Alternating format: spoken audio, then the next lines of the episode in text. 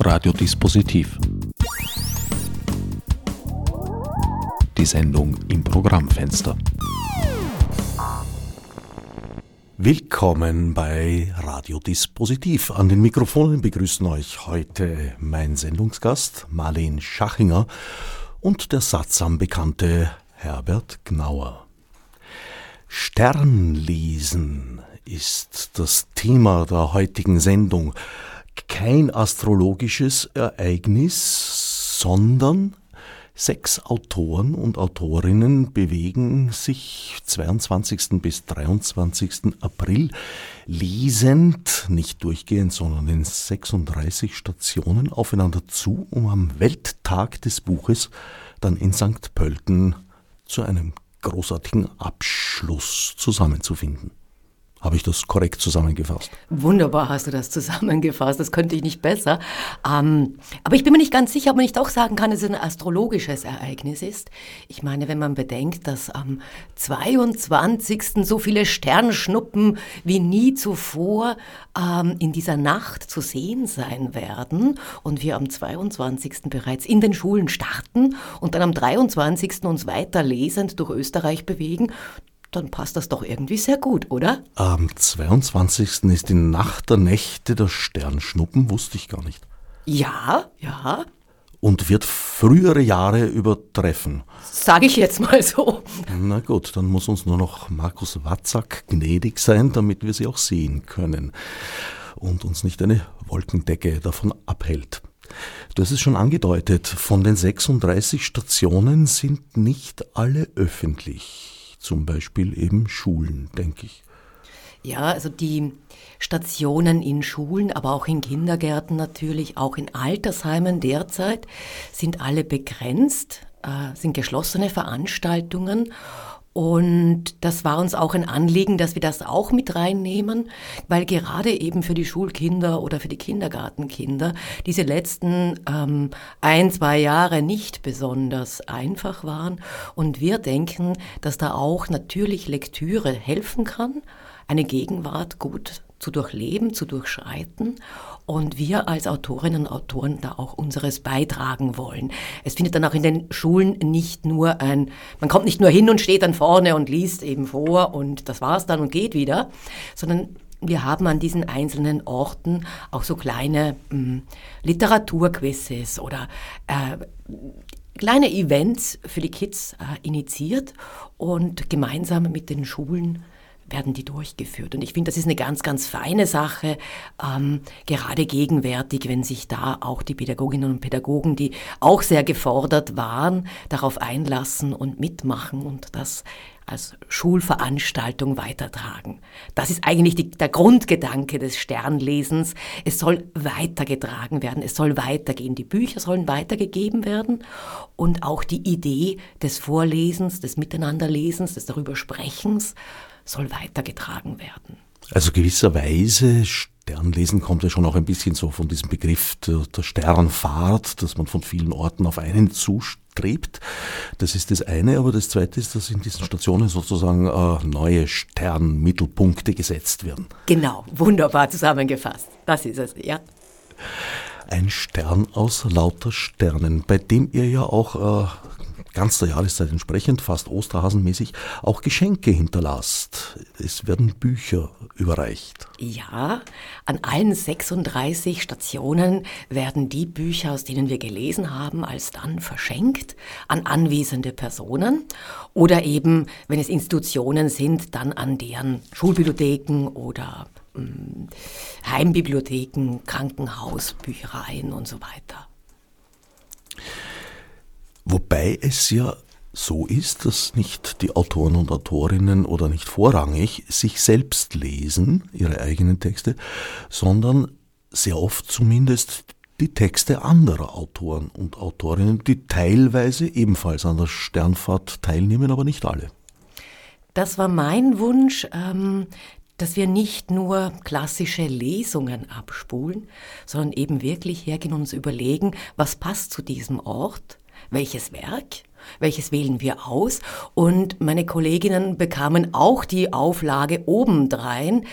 50 äh, Prozent der gelesenen Werke sollten von Frauen sein. Das war für manche durchaus eine Herausforderung. Man glaubt es kaum, aber es ist so. Aber ich hoffe, es haben alle gemeistert mit deiner tätigen Mithilfe im Hintergrund. Beinahe. Beinahe, es gibt ein Defizit. Es gibt ein kleines Defizit, noch immer. Noch immer. Gibt es ja. einen Preis für Menschen, die das Defizit entdecken, enttarnen? Ja, das könnten wir machen. Ein Buch, ähm, das äh, in St. Pölten beim Finale für die Person verschenkt wird, die das Defizit entdeckt. Den kleinen Fehler, den es ja auch immer braucht im Leben. Ja, sonst wäre es auch nicht menschlich, ja?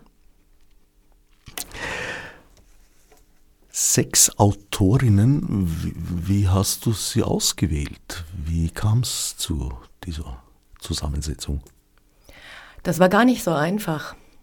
Äh, ich dachte eigentlich, das wäre hm, eine leichte Aufgabe.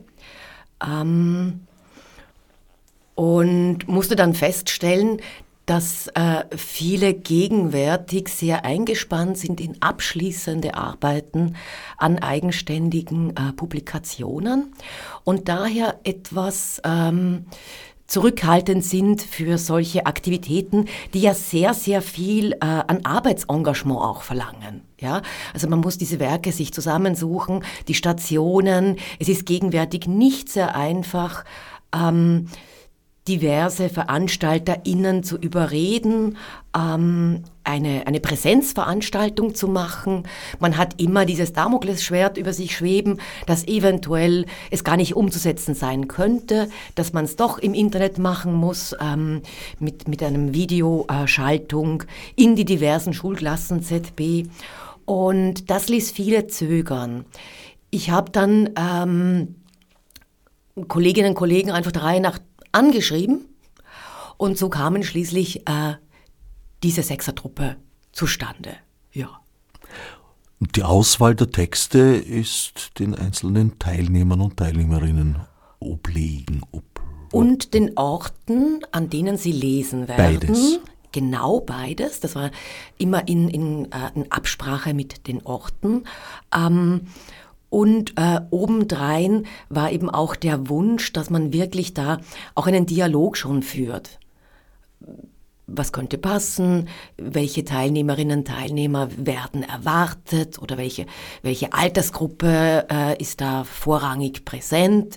Welche Schulklassen? Gibt es ein Thema, das zum Beispiel im Schulunterricht gerade ähm, virulent ist. Ja, also ich hatte zum Beispiel mit einer Schule äh, gesprochen in Wolkersdorf. Die haben gerade das Hauptthema Verlagsbranche und ich so ganz großmundig, ja, wird überhaupt kein Problem sein, dass wir da einen tollen Titel finden für die 10- bis 14-Jährigen über die Verlagsbranche, Buchdruck und so, Medien. Es gibt nichts. Das gleiche hatte ich äh, bei einer Volksschule, die wünschte sich das Thema ökologische ähm, Landwirtschaft, nachhaltig äh, Umgang mit Ressourcen, vor allem im Bereich der Lebensmittelindustrie. Es gibt auch nichts für Volksschulkinder. Also ich habe gleich zwei Ideen aus meinen Gesprächen gewonnen für Bücher, die zu schreiben sind, die offenbar ihre Leserinnen und Leser finden würden, wenn es sie denn gäbe. Ja. Und so ging es manchen meiner Kolleginnen in diesen Dialogen. Aber woher, wenn du sagst, auch die, die, die Auswahl der Orte lag bei den Autoren und Autorinnen, woher weiß ein, ein Kärntner Autor, der sich da auf St. Pölten zubewegen möchte, woher kennt er die Orte? Also mir fiel zwischen St. Pölten ja Reckerwinkel und Böheimkirchen mal ein, aber das war es dann schon fast. Ach nee, da gibt's viel mehr. Neulenkbach. Da gibt's viel Neulenkbach, mehr. Da natürlich. gibt's viel okay. mehr. Also ich brächte es auf drei Lesungen.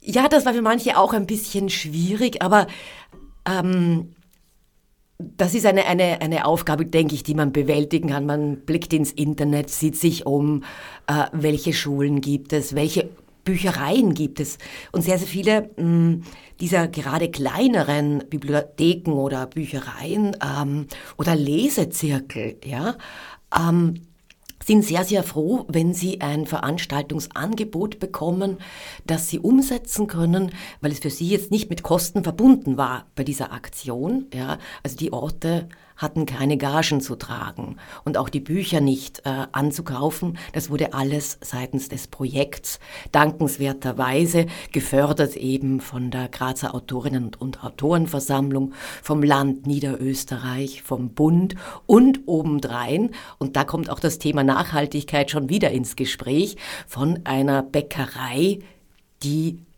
dieses Event auch sponserte mit Gebäck und so weiter. Ja, für die Kids. Also sehr breite Unterstützung. Ja. Das freut mich natürlich zu hören. Aber mit der Auswahl jetzt, das kann man vielleicht noch auf Google Maps erledigen, sagen wir, da gibt es eine schicke Volksschule in was weiß ich wo. Aber dann musste ja mit der auch noch Kontakt aufgenommen werden. Es war ja nicht so, dass dort ein eben vorgefasstes Programm angeboten wurde, wollt es, wollt es nicht, sondern die einzelnen Schulen waren da sozusagen zur Mitarbeit eingeladen. Ja, wobei ich aus meiner Erfahrung sagen würde, das ist ein Telefonanruf mm, mit ein, zwei, drei Minuten und die waren eigentlich ähm, durch die Bank alle Feuer und Flamme und sagten, ja, eine tolle Idee, super Sache, machen wir mit, wollen wir zwei, drei Minuten haben genügt, ja. um in einer Schule anzurufen und zu sagen, verbinden Sie mich mit der Person, die für Lesungen bei Ihnen zuständig ist. Genau. Wirklich? Das ist nicht so schwierig, wie es klingt. Man stellt sich das immer viel komplizierter vor. Ich hätte mir gedacht, da muss erst irgendeine Rektorenkonferenz damit befasst werden. Nein, nein, nein. Freut mich, dass es noch Dinge gibt in diesem Land, die relativ unbürokratisch offenbar zu Wege zu bringen sind. Durchaus. Die Autoren, Autorinnen lesen also durchschnittlich jeder, jede sechs äh, Stationen. Wenn sechs durch 36 schaffe selbst ich noch um diese Uhrzeit. Genau, sechs Stationen. Die letzte wird St. Pölten sein, aber die anderen fünf bestreiten sie allein, berichten darüber auch in den äh, Social-Media-Foren mit äh, kurzen Videos, mit äh, Fotos, was sie erleben auf ihrer Reise. Ähm, und äh, jedes dieser Bücher, das an diesen 36 Stationen verschenkt wird, hat einen sogenannten Laufzettel vorne eingeklebt. Und da, und das wäre uns ein sehr, sehr großes Anliegen, dass wirklich man sich einträgt, den Namen hineinschreibt, ich habe dieses Buch gelesen, ich habe dies oder das mir über dieses Buch gedacht und es als dann weitergibt. Ah, Wanderbücher. Wanderbücher, genau. Nach den Wanderhühnern die Wanderbücher. Ja, na, ist eh eine großartige Idee. Ja. Ich mag auch sehr diese, diese, diese Buchkästen im öffentlichen Raum, wo man Bücher hineinstellt, herausnimmt. Oder das Sims des berühmten äh, Kaffeehauses da im zweiten Bezirk. Da stehen auch immer Bücher, da gibt es sogar mehrere stehen immer Bücher auf, auf den Fensterbrettern und ja, man nimmt, man tauscht und sie wandern weiter. Die Idee gefällt mir. Diese Wanderbücher, die haben für mich ja auch noch einen, einen anderen Teilaspekt. Und zwar finde ich es immer sehr, sehr schön, mm, weil sie etwas erzählen. Da ist immer, mm, einer vergisst eine, mm, ein, ein Zugticket drinnen oder legt eine Postkarte ein oder vielleicht auch nur ein Lesezeichen, das überbleibt aus der Lektüre. Und ich finde, die erzählen dann immer eine schöne Geschichte und ich studiere das immer gerne. Da gibt es auch doch sogar einen Roman, wo das gefaked ist, sozusagen, wo so, so Briefchen eingelegt sind, die äh, ein Paar, glaube ich, austauscht eben über ein, ein, ein Buch in einer Bibliothek. Fällt mir aber jetzt nicht ein, wie, was, wann. Ist schon längere Zeit. Hier. Das Ziel ist allerdings nicht nur jetzt äh, das Herelied der Literatur übers Land zu tragen, sondern da gibt es auch ein viel basaleres Anliegen, das du seit vielen Jahren vertrittst, nämlich der Kampf gegen Analphabetismus. Ja. Ist das tatsächlich noch so ein großes Problem oder ist es, wie ich oft höre, sogar stärker geworden? Ich würde sagen, das hat zugenommen. Ich bin jetzt seit gut 13 Jahren immer wieder in äh, Schulen unterwegs, mache dort äh, Workshops, Lesungen, Veranstaltungen und ich stelle fest, dass zunehmend ähm, Schülerinnen und Schüler der Sekundarstufe 2 sich schwer tun, einen längeren zusammenhängenden Text zu lesen, zu verstehen, in eigenen Worten wiederzugeben. Das beginnt bereits beim Vokabular.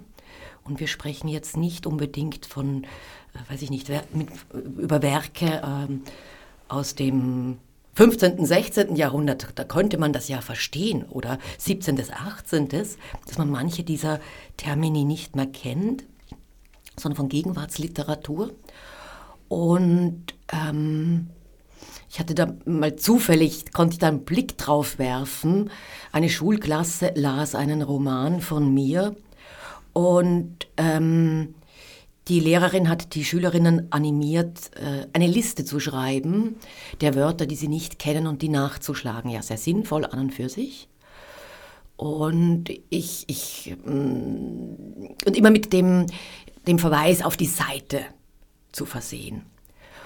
Und ich bin so durch die Klassen gegangen, äh, während wir da angefangen haben, eben miteinander zu arbeiten und habe bei dieser Schülerin so über die Schulter geguckt und sehe da, ähm, Seite 8 und sie hat bereits 5 A4 Seiten an Wörtern, die sie nicht kennt. Und das ist etwas, ähm, das nimmt meines Erachtens eklatant zu, dass die hm, sprachliche Eloquenz sinkt, dass man, dass sich das Vokabular einschränkt, dass man komplexere Satzkonstrukte nicht mehr verstehen kann. Alles, was über fünf Wörter, ich sage es mal überspitzt, hinausgeht, entzieht sich eigentlich dem Verstehen wird auch abgeblockt als ein verstehe ich nicht, kenne ich nicht, weiß ich nicht. Hm. Und das, denke ich, nimmt, nimmt massiv zu. Und wenn man bedenkt, wie komplex unsere Welt auch geworden ist, glaube ich, dass man da hm, aktiv etwas dagegen tun muss. Ich habe über Jahre hinweg immer wieder mit, mit, mit großem Erstaunen verfolgt. Teilweise auch äh, so die Geschichten von Alpha Analphabetinnen und Analphabetinnen und Analphabeten, die einen enormen Aufwand getrieben haben, dieses Manko zu verschleiern und das tatsächlich teilweise ihr ganzes Berufsleben hindurch geschafft haben. Und dabei sicherlich weit mehr Energie und Aufwand betrieben haben, äh, als wenn sie lesen gelernt hätten. Und es gehört auch eine gehörige Portion Intelligenz dazu, dass einem so etwas gelingt. Also ich könnte, wenn ich, ja, ich könnte es nicht einen Tag verschleiern, wenn ich nicht lesen könnte. Das ist, glaube ich, die eine Gruppe und ich denke, das siehst du ganz recht, ähm, dass das ein wahnsinniger Energieaufwand ist, der da nötig ist, um das äh, durchzustehen. Ähm, die andere Gruppe macht mir aber weitaus mehr Sorgen noch. Das sind diejenigen, die zwar einen Text auch laut vorlesen können, das heißt, sie buchstabieren sich durch, aber er erschließt sich ihnen nicht, er macht ihnen keinen Sinn, er, er sagt ihnen nichts, sie begreifen ihn nicht. Das finde ich noch weitaus riskanter, weil sich das äh, nach außen hin ja kaschieren lässt mit einem Ich kann ja lesen. Aber es hat nichts mit Verstehen, nichts mit einem Ankommen im Innern zu tun. Und da sehe ich auch ähm, gesellschaftlich ein großes Problem, denn ähm, ein Staat mit mündigen Bürgern und Bürgerinnen sieht meines Erachtens dann anders aus. Das hat zweifelsohne eine sehr große demokratiepolitische Dimension wenn ich bedenke, dass äh, das Wahlvolk zunehmend nicht mehr imstande ist, äh, mehr zu lesen als die kurz gefassten PR-Texte und Aussendungen, äh, wird mir einiges klar. Was sind die Gründe aus deiner Sicht für diese Entwicklung, für diese betrübliche? Ich glaube, die sind sehr, sehr vielfältig und da brauchen wir mehr als eine Stunde, um darüber zu reden.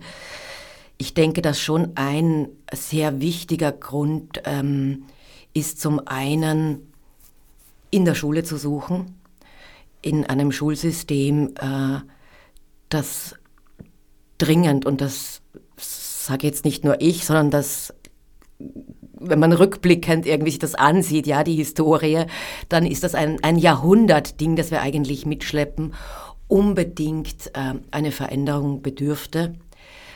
Ähm, und zwar nicht in die Richtung, in die wir jetzt gehen oder gegangen sind während der letzten Jahre, sondern eine gänzlich andere, zu einem eigenständigen Arbeiten, zu einem ermutigen, dass äh, Lernen Spaß machen kann, dass es etwas Faszinierendes ist, sich einzulassen auf Wissensinhalte, selbst zu erforschen, selbst tätig zu werden. Also das, was eigentlich fast jedes Kind, ich kenne kein Kind mit vier, fünf Jahren, das das nicht mitbringt, diese Neugierde auf die Welt, das Wissen wollen, das Entdecken wollen. In irgendeiner Art und Weise haben sie das alle. Und wenn das sukzessiv in unserem Schulsystem getötet wird und spätestens mit, äh, weiß ich nicht, Ende der Volksschule vorbei ist, ja, dann läuft da etwas ganz gewaltig schief. Das, denke ich, ist ein sehr, sehr großes Element.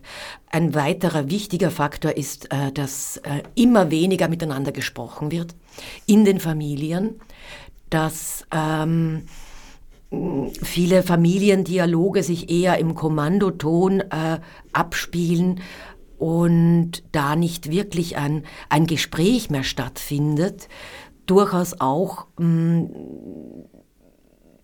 und das, das finde ich auch auf der anderen Seite wieder verständlich, aufgrund einer Überlastung der Eltern, ähm, die mit Erwerbsarbeit eingespannt sind, die oft müde sind, die einfach auch in diesem ganzen Kampf einer Existenz teilweise nicht mehr können. Aber wenn man mal so durch, die, durch den öffentlichen Raum geht, äh, sich ähm, ein bisschen mit offenen Ohren bewegt, in, in Autobussen, U-Bahnen, ähm, Supermärkten und sich die Dialoge anhört, die da Eltern mit Kindern führen, die eigentlich nur noch als Kommandos bestehen, ja, dann wundert es mich gar nicht, äh, dass es ähm, mit den sprachlichen Fähigkeiten so schwierig ist. Und trist. Mich erstaunt es, ich weiß es nicht, ich kenne keine belastbaren Zahlen. Meine Großtante war eine sehr einfache Frau, hat nach der Bürgerschule, das heißt im Alter von 13, 14 oder so irgendwas, ihre Lehre begonnen als Weißnäherin, hat diesen Beruf auch ihr Berufsleben lang ausgeübt. Sie war im Prinzip äh, das, was du da beschreibst. Ja, sie konnte lesen und äh, also in der Zeitung hat sich aber im Großen und Ganzen beschränkt auf Überschriften, Bildunterschriften und so die, die kurzen Teasertexte, wie man heute sagen würde. Auf der anderen Seite, äh, sie sprach keinen Dialekt, sie sprach ein wienerisch gefärbtes, äh, also ja, wienerisch gefärbtes Deutsch, das noch dazu sehr stark, ihre Generation halt, äh, mit französischen Fremdworten versetzt war, von der Combinage übers Trottoir bis zum Portemonnaie, dem Lavoir und viel mehr war da alles äh, vertreten, was heute sozusagen als bildungssprachlich gilt.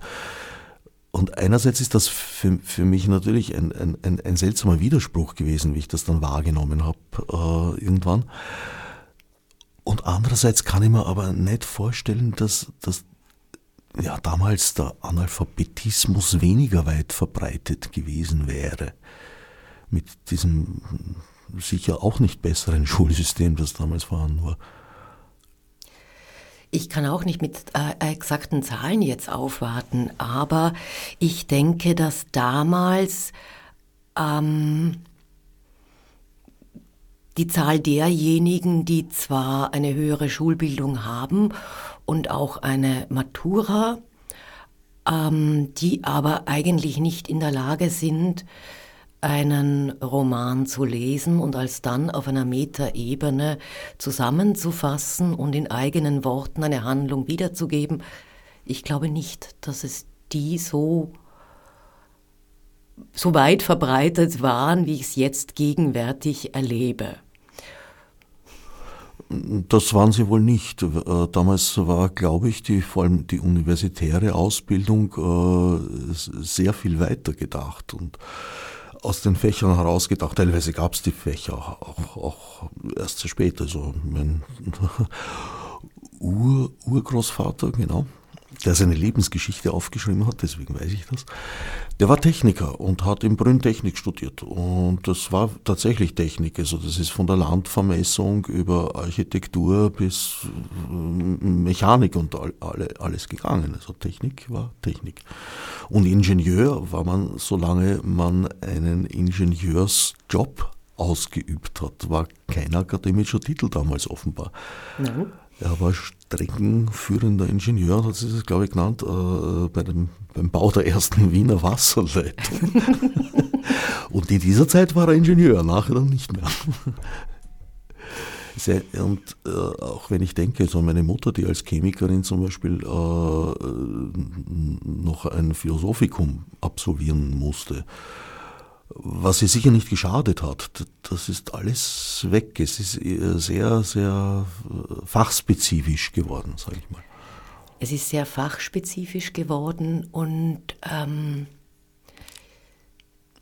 wenn man es genau betrachtet, ähm, dünkt es eigentlich eher absurd, aber die, die Müdigkeit hat so zugenommen, würde ich sagen so eine generelle allgemeine Müdigkeit. Ich bekomme das ganz oft äh, mit, dass ähm, wenn Menschen noch lesen, in ihrer Freizeit, dann möchten sie gerne was Leichtes, sie möchten was Unterhaltendes, etwas, wo man nicht denken muss. Also ich wiederhole jetzt Formulierungen, die, die da auftauchen, ähm, sondern wo es auch egal ist, ob man jede Seite liest oder halt mal so hier eine Seite, dann fünf, sechs, sieben überblättert und dann wieder einen kleinen Absatz liest und dann so weiterliest irgendwie. Und irgendwann ist halt der Abend rum und man hat halt was anderes getan ähm, und nicht ferngesehen. Das zum Beispiel, denke ich, ist was Neues. Das kenne ich von früher gar nicht hat es vielleicht auch gegeben, wurde vielleicht nicht so artikuliert oder so, so direkt ähm, um, mit einem gewissen Selbstbewusstsein auch äh, in den Raum gestellt. Als Literatin frage ich mich dann, hm, wieso sollte noch irgendjemand da etwas auf die Seiten schreiben, wenn man es eh nicht liest? Also so, dann kann ich ja auch sechs Seiten leer lassen oder hinschreiben bla bla bla bla bla bla bla bla bla bla bla bla bla bla bla dann kann man die überblättern und dann kann man wieder weiterlesen, einen Absatz und dann geht es halt wieder weiter mit Manana, da. Vielleicht ist das auch eine neue Idee, ja. Ähm, aber mm, das zum Beispiel kenne ich so aus den 70er, 80er, 90er Jahren gar nicht, dass man mit dieser, dieser Haltung rangeht, zu einem, man ist eigentlich zu erschöpft, um sich noch mit etwas auseinanderzusetzen. Mhm. Also du meinst, Literatur wird sozusagen quer gelesen? Ja, das nimmt stark zu. Damit haben wir aber auch schon äh, natürlich Literatur eingegrenzt dann. Denn ähm, das geht ja nicht bei allen Werken. Das kann ich nur eigentlich bei Genre-Literatur machen. Ansonsten habe ich da fünf, sechs Sätze dann im Kopf, die überhaupt keinen Sinn mehr ergeben kann vielleicht auch lustig sein, so mal irgendwie, weiß ich nicht, Mann ohne Eigenschaften und man liest auf alle zehn Seiten einen Satz und guckt, was dabei rauskommt, welcher Roman dann entsteht für einen. Wäre vielleicht auch ein Experiment, aber ich denke nicht, dass sie das wählen, sondern da geht es dann oft um Genre-Literatur. Also Krimis vor allem der schnelle Lesegenuss zwischendurch sozusagen. In, in ja, in aber da, da, denke ich mir dann, schneller Lesegenuss zwischendurch, da, da, das Erste, was mir einfällt, sind Erzählungen, Kurzgeschichten. Ja? ja. Und habe ich noch nie verstanden, weshalb im deutschsprachigen Raum Kurzgeschichten ähm, immer so, so, so weggewischt werden als irrelevant, nicht so ganz interessant, nicht so wirklich ernst zu nehmen. Und ich denke, in anderen Kulturkreisen, also zum Beispiel im spanischsprachigen Raum oder auch im angloamerikanischen, haben die einen ganz anderen Nimbus und gelten als eine ähm, relevante Disziplin, auf sehr kleinem Raum ein ganzes Erzähluniversum zu gestalten. Aber gerade für diesen Literaturgenuss zwischendurch wären sie das. Ja? So, ein Abend, eine Kurzgeschichte, eine kurze Erzählung, so zwischen 12 und 20 Seiten, wunderbar. Und dann kann man das gutieren.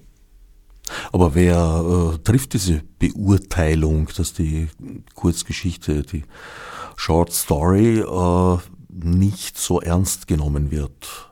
Sind das die Verlage? Sind das Seitens der Verlage kommt eben oft der Einwand, das ließe sich schwerer verkaufen.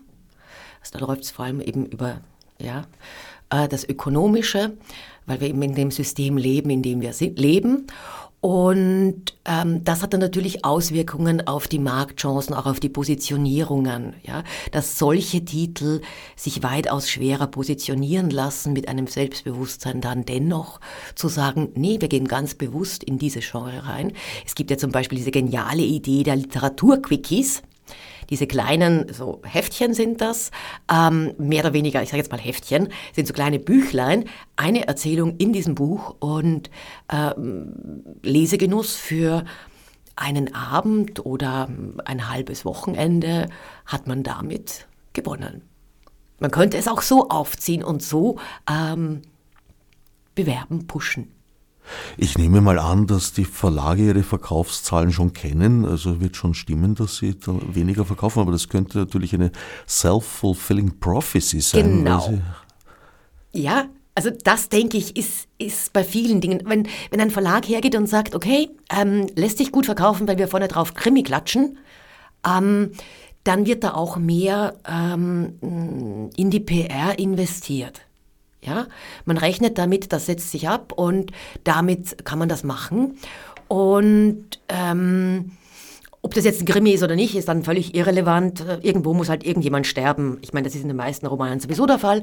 Und damit geht eigentlich fast alles dann gegenwärtig als Krimi durch. Ähm, man könnte aber mit dem gleichen Aufwand natürlich auch bei Erzählungen äh, sich eine Idee einfallen lassen, wie man das genauso auch positionieren und pushen kann. Und dann würde man bin ich sicher sehen, dass es sich anders auswirkt. Ich glaube, da geht ganz, ganz viel um das, wie viel Öffentlichkeit räume ich einem Titel ein, mache ich dem möglich oder eben nicht. Als Reaktion deiner Unzufriedenheit mit der Verlagslandschaft hast du vor einiger Zeit ein Selbsthilfeprojekt für Autorinnen vor allem ins Leben gerufen. Fragmente. Was für ein Schicksal war ihm beschieden? Fragmente, die Zeit danach ist eine Anthologie. 20 AutorInnen, die ähm, dazu beitrugen. Und dieses Buch ist eigentlich ein sehr, sehr gutes Exempel, ähm, dass es auch anders geht, dass eine Anthologie nicht ein Ladenhüter sein muss, äh, den man nicht verkaufen kann. Also wir haben in kürzester Zeit da über 500 Stück verkauft gehabt. War für mich frappierend, wie schnell, ja, waren wenige Wochen. Nachdem das Projekt äh, über zuerst eine Crowdfunding-Aktion überhaupt finanziert wurde. Ja, genau. Also auch, dass sich die Crowd, das sind ja auch nichts anderes als Leserinnen und Leser, ähm, begeistern ließen für diese Idee, dass sie 20 Geschichten bekommen, in die sie sich auch einschreiben lassen können, wenn sie das möchten oder auch nicht. Ähm, von denen sie eigentlich nichts wissen, außer die Autorinnennamen, sich einfach darauf einlassen und sagen, ja, wir wollen das, wir hätten gerne dieses Buch. Das fand ich ganz, ganz fein. War also ein erfreuliches und erfolgreiches Projekt. Ja, Gibt es da Nachfolgepläne? Es gibt Nachfolgepläne und zwar sind die auch schon sehr konkret. Ähm, Fragmente, die Zeit danach ist ja noch als äh, Promedia Edition Arthof äh, erschienen. Das heißt eine Kombination aus diesem Zusammenschluss der Autorinnen Edition Arthof mit dem Promedia Verlag in Wien. Und in Folge aus diesem Projekt heraus ist die Edition Arthof als Verlag äh, entstanden. Und zwar am 1. April, kein Scherz, sondern Wahrheit. Und äh, wird äh, das erste Buch, wir sind jetzt gerade kurz vor Druck, ähm, sitzen gerade über den Lektoratsfahnen und sind schon alle sehr, uh, ähm, wird erscheinen im Juni Anfang Juni und am 16. Juni zum ersten Mal präsentiert werden. Trägt den Titel Wort an Wort Berührung. Du bist ja quasi die personifizierte Arthof-Bäuerin und hast da quasi eine, eine neue Scheune errichtet für das nächste Projekt. Arthof ist ja auch eine, eine Produktionsplattform in einer gewissen Weise. Ist nicht auch Sternlesen äh, von Arthof getragen als Organisation? Mitgetragen. Ähm, Arthof ist der Name, den ich einem alten Bauernhof gegeben habe. Also ich muss ein bisschen ausholen jetzt, habe ich kurz irgendwie nachdenken müssen. Aber ich glaube, es geht nicht anders. Ähm, ja. Ich bin gebürtige Innviertlerin und im Innviertel hat jedes Haus einen Namen. Ja, da ähm, gibt's das Holzwimmergut und so weiter und so fort. Ja, und das, der, diese Titel setzen sich zusammen, nicht aus den Familiennamen, sondern aus den äh, Beschäftigungsformen. Ähm, und sind über Jahrhunderte einfach schon weitergetragen worden. Im Weinviertel, äh, wo ich lebe, gibt es das nicht. Da gibt es Bezeichnungen der Höfe äh, nach der Lage im Ort. Also zum Beispiel, ähm, das ist dann der Winkelkrickel und der Beerikrickel weil halt sehr viele Krickel heißen. Und man sie quasi nach den einzelnen Platzierungen im Dorf dann voneinander separiert hat, damit man noch weiß, von wem man spricht. Und ich fand aber diese Idee der, der, des Hofnamens einfach sehr reizvoll und habe diesem alten Bauernhaus, das ich vor zehn Jahren gekauft habe, also Bauernhaus, ähm, da darf man jetzt nicht an so eine große uh, Vierseithof denken, sondern das ist so ein ganz kleiner äh, alter Hof aus dem 19. Jahrhundert. Ähm, habe ich mir gedacht, okay, wenn Sie nie wissen, wer da wohnt und wo denn das ist, äh, diese Nummer 31, dann muss ich dem einen Namen geben und habe dann eben Arthof ausgedacht. Und basierend auf dem ist dann auch wirklich so entstanden, dass immer wieder Kolleginnen und Kollegen bei mir zu Gast waren, äh, für längere Zeit eben eingezogen sind, wieder ausgezogen sind, mit mir mit gearbeitet haben. Ähm, und so hat sich das weiterentwickelt. Und da lag es dann einfach nahe, die Edition auch Edition Arthof zu nennen. Um den Arthof herum ist ja, glaube ich, auch das Institut für narrative Kunst entstanden. Nein, das Institut für narrative Kunst ist älter. Das gab es bereits in Wien. Das ist, ähm, ach bitte, ich bin nicht gut mit Zahlen, nagelt mich nicht darauf fest, aber ich glaube seit 2004.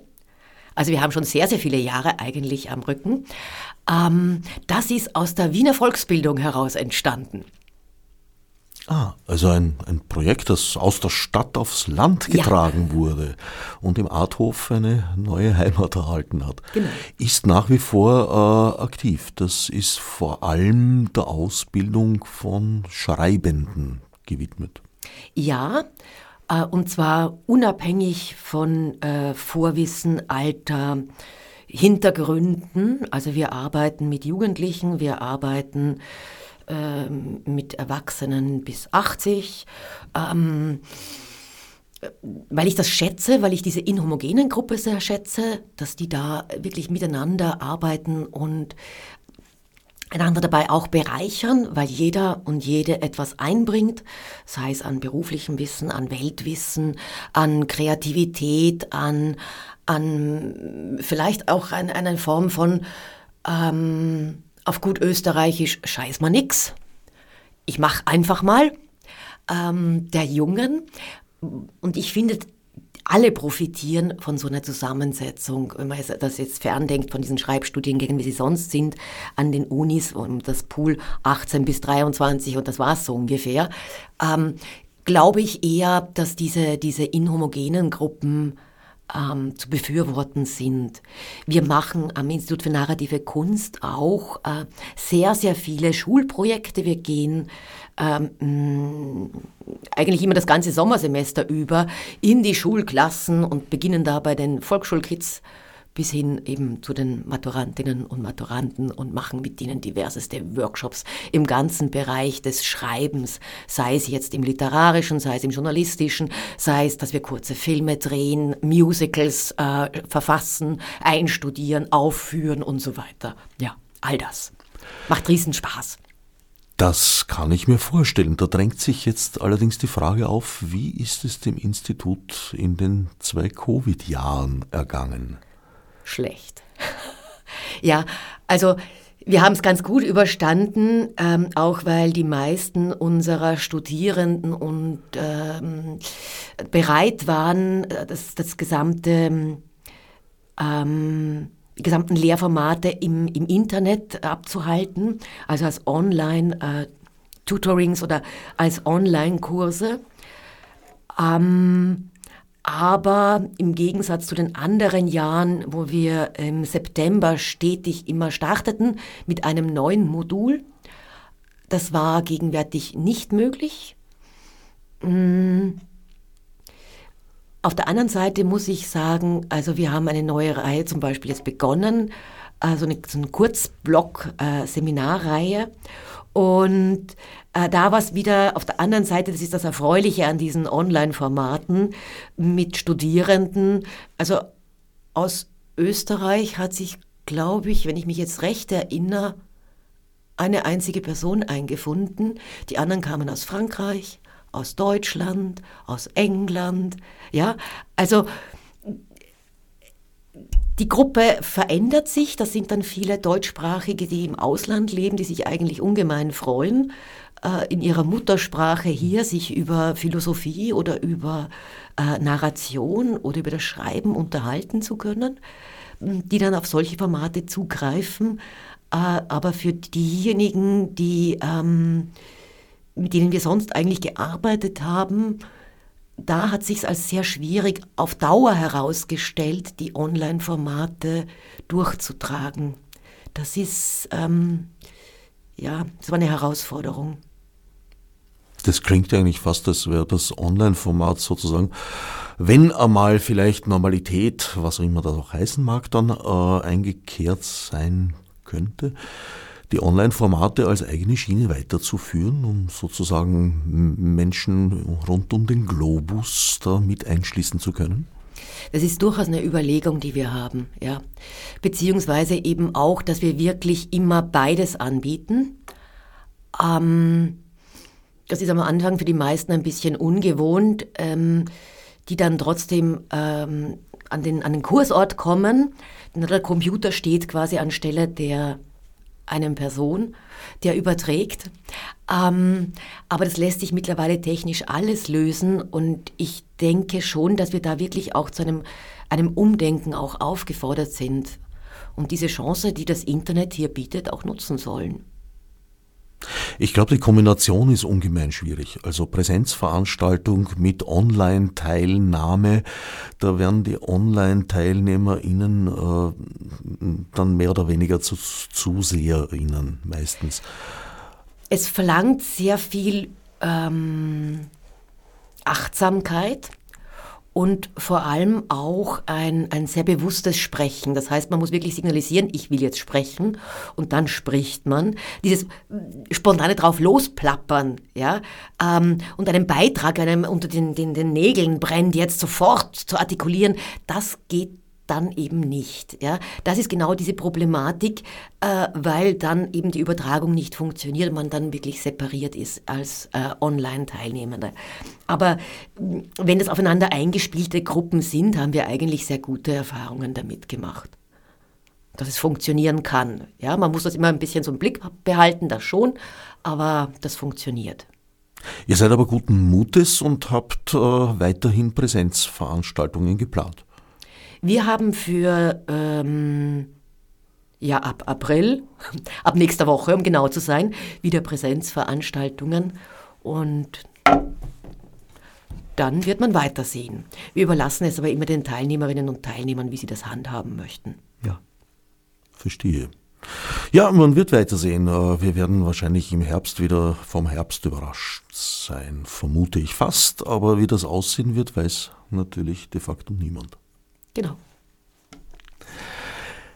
Sternlesen, wir haben jetzt vor allem gesprochen über die nicht öffentlichen Veranstaltungen. Vielleicht sollten wir auch ein bisschen was zu den Lesestationen sagen, bei denen Publikum durchaus erwünscht ist. Ja, das sind ähm, vor allem diejenigen Stationen, man kann die alle nachlesen ähm, auf www.inc-noe.net unter dem Stichwort Sternlesen. Ähm, das sind die Stationen, die in den Buchhandlungen stattfinden, die auf öffentlichen Plätzen sich situieren, die in Bibliotheken oder Lesezirkeln äh, veranstaltet werden. Und ähm, im Internet kann man einfach gucken, welche dieser 36 Stationen ist die nächstgelegene zu mir und dann hinkommen, mit dabei sein. Ähm, die äh, Veranstaltungsorte haben sich auch mehrheitlich ein kleines ähm, Zusatzevent äh, ausgedacht. Oder manchmal sind auch wir das Zusatzevent zu einem anderen Event. Das gibt's auch. Also zum Beispiel Mistelbach. Ähm, da gibt's die Radbörse und bei der Radbörse, da kann man halt seinem Fahrrad den Frühjahrsputz verpassen und vielleicht auch sich ein paar Tipps holen zu was auch immer äh, an Fahrradtechnik irgendwie gerade gewünscht ist. Und da gibt's dann daneben für diejenigen, die bereits ihr Rad startklar haben oder die äh, vielleicht gar nicht so gerne da herumbasteln, ähm, ein, ein Veranstaltungszelt und in diesem Veranstaltungszelt wird dann Stern gelesen. Der Welttag des Buches gefeiert. Online, wie gesagt, inc-noe.net, das Website des Instituts für narrative Kunst. Ja, ich wünsche gutes Gelingen bei all deinen Unternehmungen. Allerdings äh, muss ich abschließend doch bedauernd feststellen, dass ich deine Aktivitäten großartig finde, aber ich vermisse jetzt schon sehr lange einen neuen Roman aus deiner Feder. Ja, der wird kommen. Ähm, ich vermisse ihn auch. Ähm, ich vermisse ihn nicht deswegen, weil es ihn nicht gäbe, sondern ähm, weil ich habe den Eindruck, dass das Schreiben hat sich während dieser letzten zwei, drei Jahre etwas verändert für mich. Und zwar habe ich den Eindruck, ich brauche viel mehr Zeit dafür. Ich will die Dinge länger überlegen können.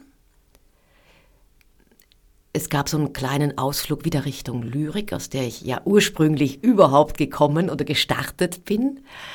Ähm, und die, die Prosa wird, ähm, wird feiner, würde ich jetzt mal sagen. Das heißt aber auch, ich brauche viel, viel mehr Zeit. Ich arbeite an diesem Roman äh, jetzt sicherlich schon drei Jahre.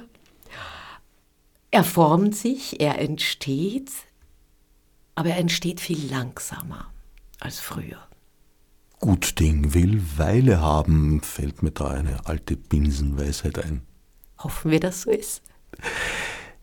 Ich danke dir für diesen optimistischen Abschluss der Sendung. Ich freue mich auf das Buch, egal wie lange es noch dauern wird. Vielen Dank an Marlene Schachinger für den Besuch im Studio